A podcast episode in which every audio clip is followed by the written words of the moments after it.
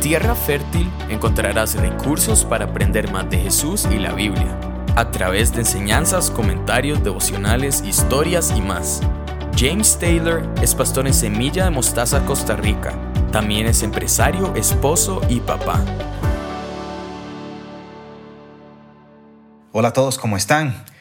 Espero que estén teniendo una linda semana y aquí estamos de vuelta haciendo una recopilación de lo que fue nuestra serie Tu historia importa. Y tomamos las frases, los momentos que más impactaron nuestro corazón durante esta serie y los pusimos en, un solo podcast para que lo volvamos a recordar y reflexionar en ellos.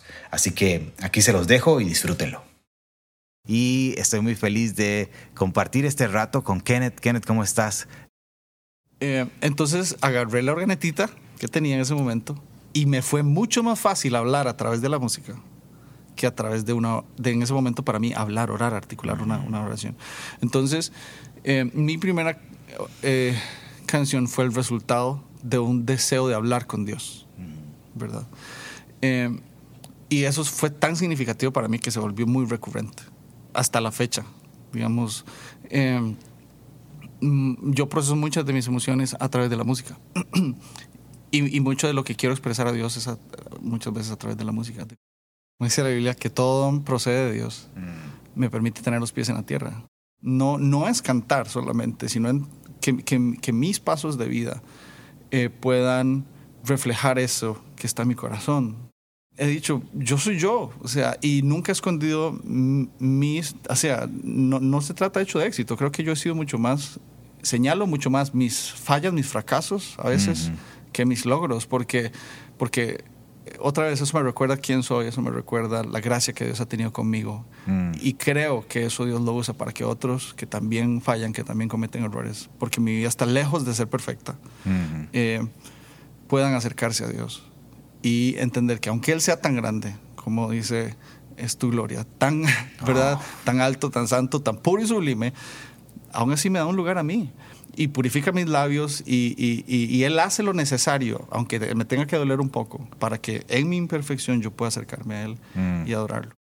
Y la iglesia, y, mi pregunta directa es, ¿qué significa la iglesia para vos? La iglesia es, es familia. es, en este momento de mi vida creo que mucho más que nunca antes lo veo como, como una zona segura para mm. mí. Y se volvió eso, se volvió mi rutina.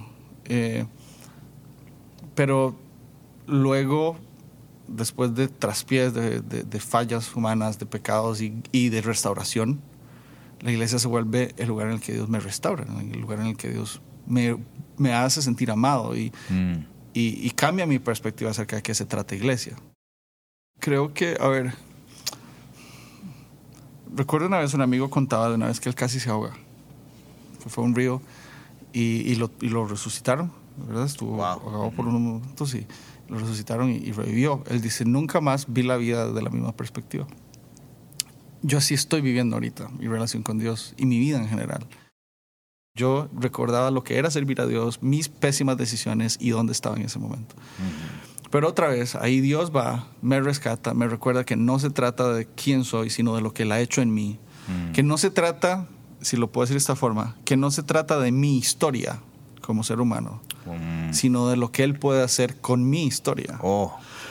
O sea, Dios, Dios es tan extraordinario en eso. y, y, y, aunque yo había predicado esto muchas veces, me tocó vivirlo, mi fracaso es la materia prima para la manifestación de la gloria de Dios. Pero bueno, muy feliz de que eh, José Gutiérrez esté con nosotros, bro. Bienvenido a En Tierra Fértil. La Biblia para José, ¿qué significa? Eh, para mí es sorprendente ver ahora cómo nosotros todos como cristianos podemos menospreciar este regalo maravilloso que Dios en su misericordia, sí, es que no es ni misericordia, es eh, el amor más perfecto y profundo que alguien puede tener, es Dios dejándonos su palabra en un libro. Eh, como dice el Salmo 1, que se ha vuelto como un mantra para mi vida, en el que yo necesito meditar en la palabra de Dios día y noche por toda mi vida, porque quiero convertirme o quiero ser permanentemente este árbol que sus hojas nunca se caen y que en el momento en que Dios quiera y como Dios quiera y en los términos de Dios que nos cuesta tanto entender eso, voy a dar algún fruto. Y bueno, pues e, eso es, la Biblia para mí se ha vuelto, se ha vuelto mi lugar seguro, eh, el lugar donde, como hablábamos el domingo en el servicio, donde, donde yo busco el rostro de Dios, porque quiero, como dice el Salmo 25, que Él me enseñe y me guíe por el camino que yo tengo que llevar en mi vida. Así es. Voy a estar en esa iglesia, pero Semilla para mí es mi casa. Mm. Es mi casa, es mi lugar seguro, es donde he aprendido a ser un discípulo y sigo aprendiendo a ser un discípulo de Cristo. Y es donde, donde he sido amado y, corregido. Y, y donde he aprendido tal vez lo que me parece a mí que es lo más importante, si pudiera decirlo en una sola frase o un solo aspecto de tantos que tiene la iglesia, que es lo más importante a la hora de hacer iglesia, que es que si hay algo que no me gusta o que está mal o que no está trabajando para mí, entonces a donde tengo que ver es para adentro. Mm, y lo que tengo que ver es a cómo puedo ser aún más profundo un discípulo de Jesús, listo para recibir la corrección de Jesús. ¿A través de quién? De la Biblia y de las personas que en su fidelidad Jesús ha puesto delante mío como mis mentores y como, como sos vos, mi pastor, y, y, tantas personas que Jesús ha puesto en mi camino para que me enseñen. E, e, eso, eso, esa es la iglesia para mí. Y, ¿Y qué es lo que me ha dado? Me ha dado una pasión por estudiar la Biblia. La Biblia y Cristo no son iguales desde la perspectiva de las personas que no creen en Él. Yo siento que yo no tengo un trasfondo evangélico de iglesia y eso es una enorme desventaja, pero es una enorme ventaja también. También, claro. Porque me deja ver a mí, a mí mismo y me deja muchas veces ponerme en mis propios zapatos de hace poco tiempo. Y no solo hace poco tiempo, sino cuando yo hablo con alguien que no cree en Dios, puede ser que sea un viejo como era yo. Yo conocí a Jesús a los 38 años, con mi vida hecha. Mi papá conoció a Jesús con 85 años.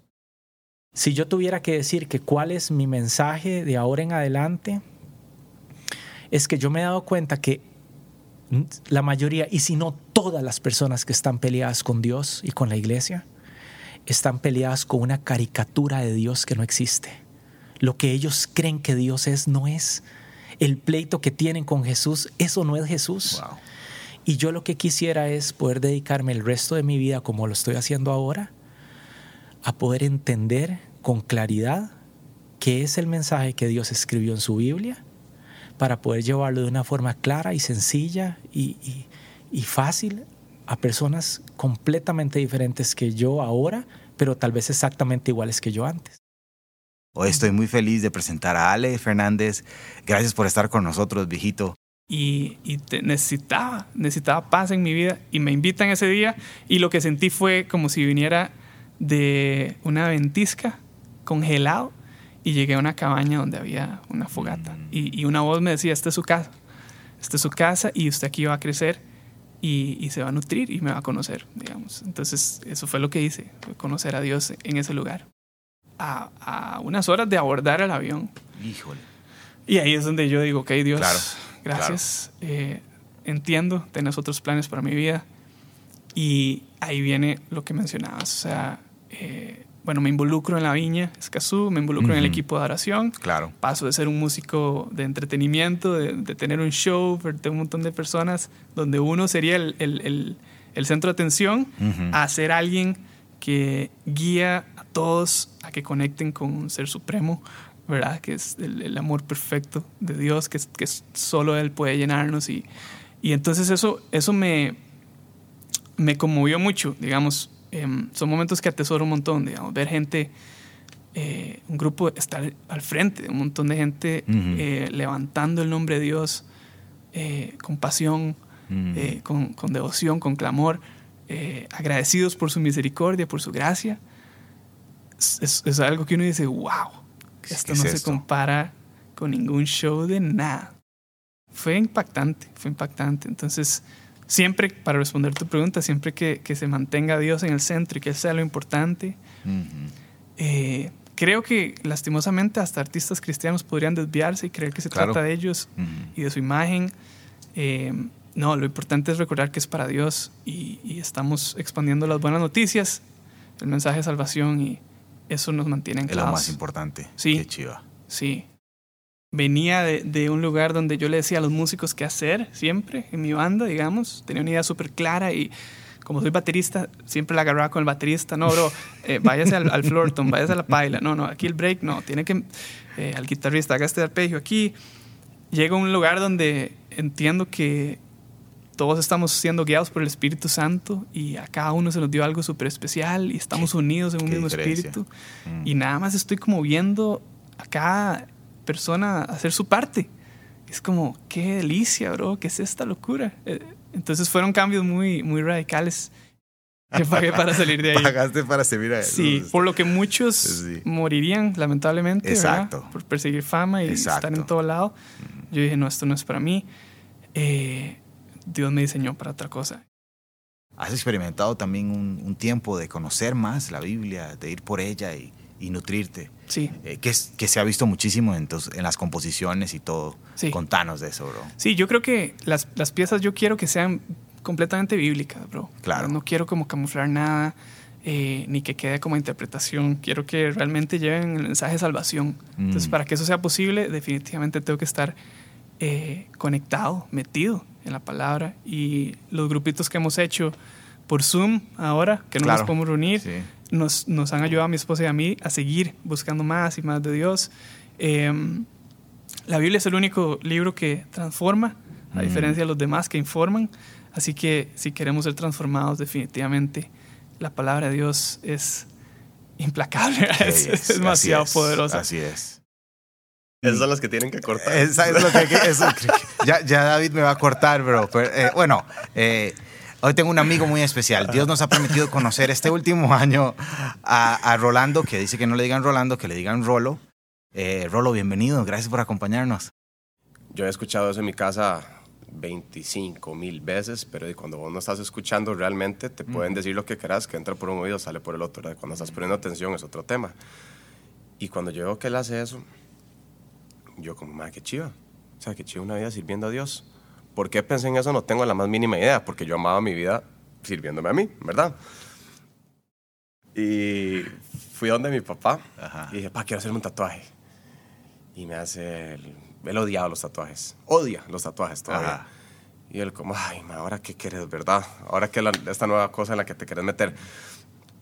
Y yo, no, no, es que quiero hacerme cristiano, entonces quiero hacerme un tatuaje cristiano que simbolice que me voy a convertir ya como en serio. Y mi tata, o sea, vos veas la decepción en su cara, ¿verdad? Entonces quedamos en que sí, voy a bautizarme. Está bien, voy a bautizarme. Y voy a hacerme un tatuaje. Y nunca se me olvidar que mi papá me hace como, ma, no sabes con quién te estás metiendo. Eso sí me lo dijo. No sé por qué, pero me hace, no sabes con quién te estás metiendo, te va a cambiar la vida completamente. Qué frase, mae. Sí, eso fue lo que me no sabes con quién te frase. estás metiendo. Y me recuerdo que venía a dejarle allá a la casa, me, me fui para mi casa y me salió como en sugerencias ahí en Spotify como una canción de Hillsong. eh, era. ¿cómo- ¿Cuál era? Eh, Desde mi interior, la que From, Ujú, from the Inside Out era en inglés. Y me acuerdo que como que en la nada más la puse y iba de camino a la casa y cuando llegué a la casa, era, o sea, me entró un llanto Mm. y yo no lloraba p- por nada. Y me entró un llanto, madre, o sea, desconso- como si me hubieran matado a alguien. Así como eso que tu cara se pone toda fea y ¿verdad? Ah, o sea, ni- no era como lagrimita al, al lado del ojo. No, no, sino- era, era así, era. Si no, llanto, no puedo bajarme del carro, qué Sí, vergüenza, sí, ¿verdad? sí. Y yo, ¿qué es esto? ¿Verdad? Oh. Y dos o tres días después, como que me invitaban a una fiesta, o, madre, de verdad, qué sé yo, jale a la playa, eh, tal y tal persona va, madre, jale a hacer este, ¿verdad? Y nada más no quería. Una hora era como, madre, no tengo ganas. Qué raro, Mm. ¿verdad? Entonces, como que yo a veces salía con mis amigos y cuando salía con ellos los escuchaba hablar y, yo decía, como, "Ma, esto no me gusta por alguna extraña razón. Y después me entraron ganas como aprender un poquito más de la Biblia. Me entró una sed así por aprender. Y fue como que de, el Señor fue cambiando mis intereses sin que yo tuviera que tomar ninguna decisión como muy activa al respecto. Nada más lo que antes me encantaba me paró de gustar, lo que antes me aburría me terminó apasionando y fui cambiando, o sea, para, no para sonar todo profundo, pero fui cambiando, o sea, me volví una nueva criatura después de, ¿qué? Cuatro meses. Wow. Y que yo te diga, madre, tuve algún revolcón, porque mucha gente llega a Cristo por, ¿verdad? Sí, Se le muere alguien, Sí, quiebra, sí, pierde algo. Nada. Algunas de las cosas que fueron cambiando fueron mis amistades, Mm. sin lugar a dudas. No porque, no porque yo juzgara en lo más mínimo, no porque yo sintiera que ya no eran dignos de estar con un Cristo, ¿verdad? Sino porque conforme van cambiando tus intereses y van cambiando tus valores, o más bien Dios los va cambiando, no es como que vos tenés la sensatez y el conocimiento para cambiarte vos mismo, ¿verdad? Eso viene de arriba. De la gente que está con vos por las razones equivocadas o, los, o con la gente que vos compartís, todas las facetas que a Dios no le agradan, cuando vos eliminas esas facetas y la gente ya no se interesa en vos. Entonces, ahí, pude haber perdido tres cuartas partes de mis amigos, ¿verdad? Y la parte más rara es que no me dolió mucho, porque, o sea, es, vamos a ver, es como la parábola que dices eh, Cristo acerca de un hombre que encontró un tesoro, ¿verdad?, en un campo. Claro. Y va y vende todo con tal de comprar ese terreno y porque esto es lo que vale más para él. Era eso, era como, o sea, yo sé que esto es lo más importante de mi vida. Me explico, yo sé que mi relación con Dios es lo más importante de mi vida. Yo sé que mi misión en esta tierra para hacer lo que Él me puso a hacer, lo cual todavía no sé qué es, ¿verdad? Pero es más importante que cualquier otra cosa. Agradarlo es más importante que cualquier otra cosa. Si vos me preguntas a mí cómo haces vos para tratar de ser el mejor atleta del mundo y vivir una vida dedicada a Cristo, yo no tengo esa respuesta. Puede que alguien más la tenga, no digo que no esté, tiene Claro, que estar. claro. Alguien más la tiene que tener. Como yo no la tuve y yo no supe tener ese balance, yo sé que Dios me sacó de ahí para hacer algo donde sí lo pudiera servir de verdad. Que es una oración contestada, porque yo siempre le decía, "Ma, ¿cómo hago? ¿Qué quieres que haga? ¿Qué, quieres que haga en mi vida? ¿Cómo te sirvo? ¿Cómo hago para que todo se trate de vos y nada de mí? Y de ahí, cuidado con lo que pedís, ¿verdad? Sí, exactamente. Sí. Sí. Y ahí, así. ¿Qué historia querés contar, bro? Ma, no tengo idea. Yo sabía que no venía tengo idea. esa. O sea, de ahí, ¿verdad? De ahí, contarle tus planes a Dios y se va a reír en tu cara, ¿verdad? Ajá. Es como, madre, Señor, quiero el mejor. Se me metió en la casa, Señor, quiero el mejor gimnasio del mundo. Entonces yo no sé qué historia quiero contar. De quiero que Dios cuente la historia que Ahí quiera está. contar Ahí está. sí. y que yo funcione como una herramienta para eso. No sé qué herramienta va a ser, ¿verdad? No sé si en seis meses nos da la oportunidad de tener una plataforma gigante en el gimnasio. No sé si en seis meses eh, de quebró, quebraron todos los gimnasios, entonces hay que ver qué hacemos. No sé si, no tengo idea, ¿verdad? Entonces, la historia que me gustaría contar es simplemente que la historia no se trata de vos. Exacto. ¿Me explico? O sea, que vos no sos el protagonista en la película, vos sos un extra. O sea, vos sos ese maje, si hablamos de películas, vos sos el maje que está moviendo las luces. ¿Me explico? O sea, lo está la historia está contando Dios. Vos tenés el privilegio de estar en un pedacito de ella. Claro. Claro. Entonces, esas. Qué bien, bro. Estoy muy feliz de que mi esposita, Milena Guevara, esté hoy con nosotros. Hola, mi amor. Y yo le dije, ¿sabes qué? Yo quiero ser mamá soltera, así que déjame como mamá soltera. Y de verdad ese es mi parte aguas, amigos. El, el saber que yo iba a ser mamá me rindió, hizo que rindiera mi vida a Cristo realmente. Porque yo te- entró en mí el que yo ya no podía solita enfrentar esta vida, que ya toda decisión, cada acto que yo hiciera, no, no era justo, porque ya no solo iba a marcar mi vida, sino la vida de esta, esta personita inocente que iba a crecer en mi vientre y que ya era para las dos, entonces que yo necesitaba la sabiduría de él y quería vivir una vida agradable a él. Entonces yo empecé a caminar, una, a tener una relación personal, literal e íntima con el Señor. Ya no era como el Dios de mi familia, sino era mi Dios. Y yo necesitaba conocerlo más y más. Así que si me querés soltera hasta los 40 años, pero el próximo que tenga, yo, que sea el que vos escogiste para mí. Porque yo no quiero ser de esas mamás que voy a tener un novio un año, otro novio el otro año y hacerle daño a mi bebé, Claro. que se encariñe y después no sea nada.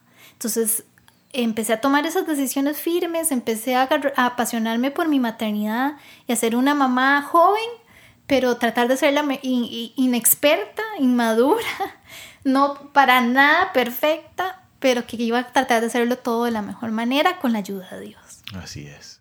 Sí, ustedes no saben, todas las noches yo me acostaba con la pancita hasta que ya no me daba conforme crecía, arrodillada en mi cama, a leer mi Biblia, a orar, a entregar mi vida a Jesús, a orar por ese esposo y papá que yo, que, él, yo sabía que él podía escoger para mí y que yo fuera obediente a saber esperar y esperar esa respuesta de oración y así fue. Y si ustedes me preguntan, es realmente es, me impacta muchísimo este texto porque me siento tan identificada porque cuando yo veo como mi historia de, afuera, digamos, y digo, wow, ¿por qué esta niña tuvo que sufrir tanto, tanto dolor, tanta, tanto abandono, tanta falta de amor? Eh, ¿Por qué las personas que tenían que protegerle y cuidarle no lo hicieron? En fin, tantas cosas. Pero yo digo que dentro de todo no es que el Señor lo permitió, sino que dentro de todo yo no quiero reclamarle al Señor, Señor, ¿por qué? Sino para qué. Y he entendido que todo lo que viví, a pesar de que no les voy a negar que no lo escogería, sé que, que ha formado en mí un carácter para Él y ha formado en mí una sensibilidad y una empatía con personas, etcétera, para saber de que el único propósito en esta vida es llevar la esperanza que hay en Cristo para, mm. para otros que no tienen esperanza. Para muchas que tal vez se sientan identificadas con mi historia de papás agresores, violencia, o incluso que hayas experimentado algún tipo de abuso sexual o, o lo que sea, hay esperanza en Cristo. El Señor es el único que tiene el poder de restaurar y transformar. Él realmente perdonar. El otro día, tanto mis hijos como James, cuando recordábamos un poco mi historia de abuso, ellos me decían, ¿cómo puedes ver a tu tío y no sentir un odio? y yo les decía, en realidad yo tampoco sé. Simplemente sé que el Señor me ha dado la capacidad de perdonar y ser libre de, esos, de esas cicatrices, de esas heridas y poder contar otra historia. Porque si yo me hubiera quedado en todas las marcas que hay en mi vida, mi vida sería un completo desastre. Tal vez no estaría contando otra historia completamente. Tengo todas las excusas para contar otra historia. Entonces, gracias al Señor por eso. Y ahora si ustedes me preguntan a mí, la iglesia y la Biblia son todo. Realmente quiero alimentar mi espíritu, mi alma con su palabra todos los días es la única que me alimenta y me da las herramientas para enfrentar mi día a día, mis roles como esposa, como mamá, todo. Y la iglesia, la iglesia es la familia de Dios. Es hermoso permanecer, pertenecer a una iglesia y crecer juntos. Y cuando yo caigo, hay quien me levante. Mm. Cuando, que cuando hay historias de otras personas que te inspiran y que te enseñan y te animan a seguir adelante en este caminar de seguir a Jesús, porque no es fácil. Hay no, no les voy a negar, no es que cuando ya Jesús interrumpió mi vida todo fue color de rosa, ¿no? Hemos tenido otro montón de crisis y situaciones difíciles, pero simplemente las enfrentamos con, con otros ojos, con esperanza, mm. Con confianza en la soberanía de Dios y su voluntad que es agradable, buena y perfecta aunque a veces no la entendamos. Y que hay una imagen completa donde solo nosotros vemos un pedacito, pero hay un plan mucho más grande para nuestras vidas, en el cual el Señor se va a glorificar y para eso estamos en esta tierra. Una mujer muy valiente también, que tiene una historia que contarnos y quiero darle la bienvenida a Jackie. ¿Cómo estás, Jackie? Y bueno, hay un episodio eh, fuerte en su matrimonio. Sí, sí, sí, sí. Feli definitivamente en algún momento habla conmigo y me dice que, bueno, que él está, él tiene un encuentro con Dios. no, me, no me especifica a mí ni me cuenta mucho porque él eh, quiere hacer las cosas bien. Así que él empieza a caminar haciendo cambios de vida, cambios muy radicales de vida, los cuales yo empiezo a notar. Y él sabe que si él confiesa eh, sus, sus situaciones oscuras, ¿verdad? Que yo Mm. estaba obviando, tal vez, eh, él me va a perder. Porque ya yo había dicho, ok, ya hay ultimátums, ya yo tengo una niña más, y yo no voy a aguantar las cosas con una bebé, ¿verdad? Entonces él sabiendo que me puede perder, eh, con todo el, el temor de saber que ya yo le había dicho que las cosas tenían que cambiar, él empieza a hacer cambios y llega y habla conmigo y me dice, ok, yo estoy luchando con estas situaciones, estos, estas cosas han pasado. eh, y estamos hablando de cosas difíciles para un matrimonio, Fuertes, claro. donde hay que tomar una decisión si se perdona o no se perdona, ¿verdad? Mm, wow. Y en ese momento yo lo único que puedo ver es la mano de Dios, porque yo eh, había empezado a notar cambios importantes en la vida de mi esposo Eh, y yo estaba muy feliz porque yo vi cosas diferentes, yo vi a un hombre eh, que estaba caminando en fidelidad, cuidando sus ojos, cuidando su mirada, cuidando sus actitudes, eh, cuidando ah, las acciones, las palabras, la forma de tratarme. Era una cosa muy rara. Entonces yo tengo que tomar esta decisión, eh, me, me toma un tiempo, lloro mucho, lloro también porque me sentía mal y confundida y no sabía qué hacer. Y súper herida, Súper herida, claro. claro, como, como mujer, Totalmente. como esposa, Eh. muy lastimada. Y, y también con ese tema social, ¿verdad? Lo que te dice la sociedad, de lo que tenés que hacer ante situaciones como estas. Y yo busco de Dios, y oro, y oro, y busco al Señor, y mm, me aferro a Él. Y, y yo eh, sé que Dios me guía a, a perdonar, a Wow. perdonar y a seguir adelante, porque yo estoy viendo la obra que Dios está haciendo en la, en la vida de mi evidente, esposo es y el esfuerzo que Él está haciendo, el cambio maravilloso por el que Él está luchando. ¿verdad? Entonces eh, decidimos los dos caminar en amor, en perdón y en cambio de, de muchas cosas. Eh, y así empezamos a caminar hacia adelante y aquí seguimos. Pero sí hay esperanza, sí hay cambios que son genuinos porque Dios hace la transformación cuando tenemos un corazón dispuesto Exacto. y estamos eh, humildes delante de Él y entregamos honestamente nuestro corazón y nuestras adicciones y nuestra vida delante de Él. Mm, Entonces sí se puede. Me mueve mucho el piso, me da una depre horrible, yo no quería hablar con nadie.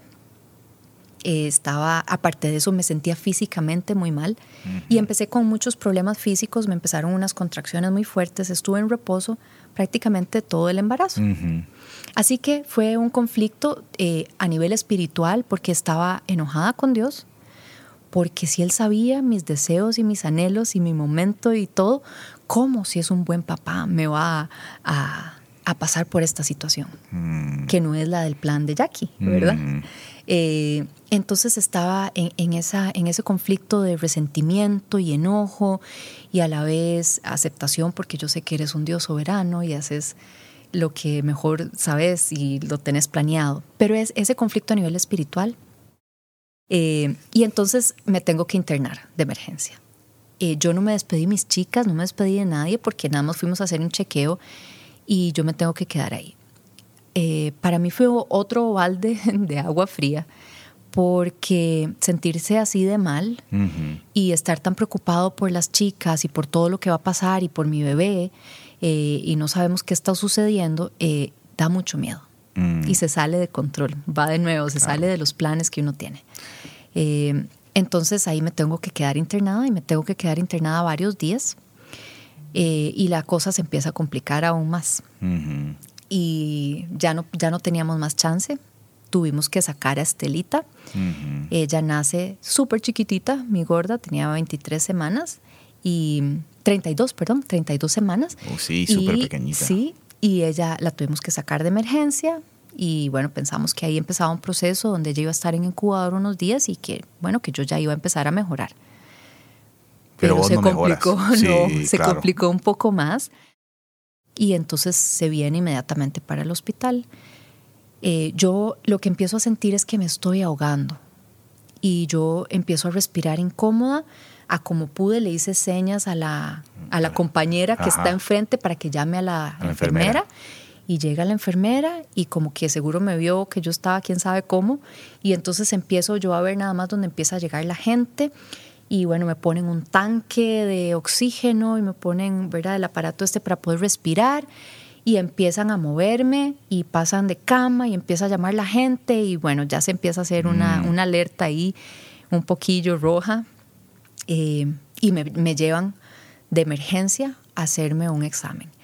Todo este proceso en este momento, yo lo único que estoy es aferrada a Dios y le digo, Señor, si me has traído hasta acá, pues aquí estoy. Toma control de mis hijas y si me tengo que ir con vos, yo sé para dónde voy. Gracias por todo este tiempo. Me encantaría poder seguir viva, pero si es tu voluntad, pues aquí Wow. estoy. Y ahí yo le digo a Feli, yo me, me entregué y dije, ok, aquí estoy, ¿verdad? Y yo me preocupaba porque yo decía, a Feli le va a tocar solo, ¿cómo va a ser? Con una bebé, una bebecita recién nacida y las otras dos chicas, él solito, eh, eso sería súper complicado. Pero yo lo que decía era, bueno, Señor, vos estás en control. Definitivamente me has demostrado que tu plan es completamente diferente al mío. Eh, mi consuelo era, era el, el Señor, lo que yo he conocido de Él y saber que Él estaba ahí conmigo, aunque estaba en silencio, porque yo le hablaba y yo decía, Señor, decime algo como, hey, aquí estoy, y yo no oía nada, yo no sentía nada, pero yo sabía que Él estaba ahí. Eh, y yo nada más le decía, yo sé que estás conmigo. ¿Qué frases más variadas y e impactantes, interesantes, profundas acabamos de escuchar? Cada uno de nuestros invitados durante toda esta serie abrió su corazón, se presentó vulnerable, dejó mostrar sus luchas, sus cicatrices, sus marcas y mm, también su anhelo de escribir una historia de la mano de Dios. Y ese fue el único objetivo durante todo este tiempo, durante toda este, esta serie, que cada uno de nosotros decida dar un, un paso en tomarse de la mano de Dios y escribir una historia a su lado, creyendo en lo que la Biblia dice de nosotros, tanto lo bueno como lo malo, y la necesidad nuestra de un Salvador que venga a rescatarnos de nuestra maldad. Y es muy interesante porque cada historia es diferente y, y- y- lo mismo pasa con, con tu historia, estoy seguro. Eh, no necesitamos un fracaso grande para darnos cuenta de nuestra necesidad de Cristo, aunque a veces los fracasos grandes el Señor los aprovecha para mostrar su gracia y su misericordia en nosotros. Pero no importa cuál sea nuestra condición, hay un común denominador y es que necesitamos a Jesús en nuestras vidas, que necesitamos un Salvador para que nos perdone nuestros pecados, para que nos abra la puerta a tener una relación íntima con Dios, para que nuestra vida aquí en la tierra sea una vida como viviendo un poco del cielo acá, y para que todo lo que hagamos y para que todo lo que caminemos, vivamos, suframos inclusive, sea para que el Señor eh, sea el que luzca bien y nosotros seamos esos actores secundarios, eh, como lo decía uno de nuestros invitados.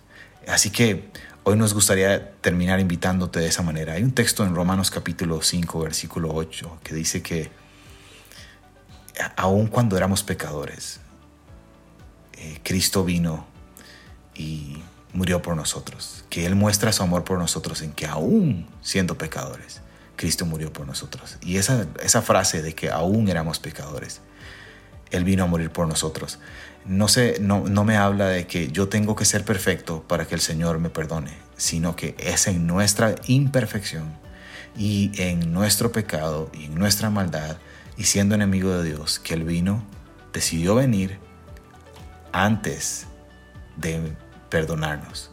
Y es ese texto que marque nuestros corazones y que nos, nos, nos hable directamente de la necesidad que tenemos de que Jesús venga a nuestra vida, nos perdone, nos sane y nos transforme. Eh, y empiece a hacer esa tarea hermosa de conocerlo más a Él y de ser transformados por medio de su voz, por medio de su Espíritu Santo. Gracias por conectarse con nosotros, gracias por estar eh, siempre pendiente de nuestras redes sociales y de todo lo que hacemos. Esperen con mucha emoción la nueva serie que tenemos que iniciamos la próxima semana. Un abrazo y nos vemos pronto. Gracias por escucharnos. Espera el próximo episodio. Te invitamos a suscribirte en las plataformas de Spotify, Apple Podcasts o Google Podcasts. Además, seguimos en nuestras redes sociales de Facebook e Instagram.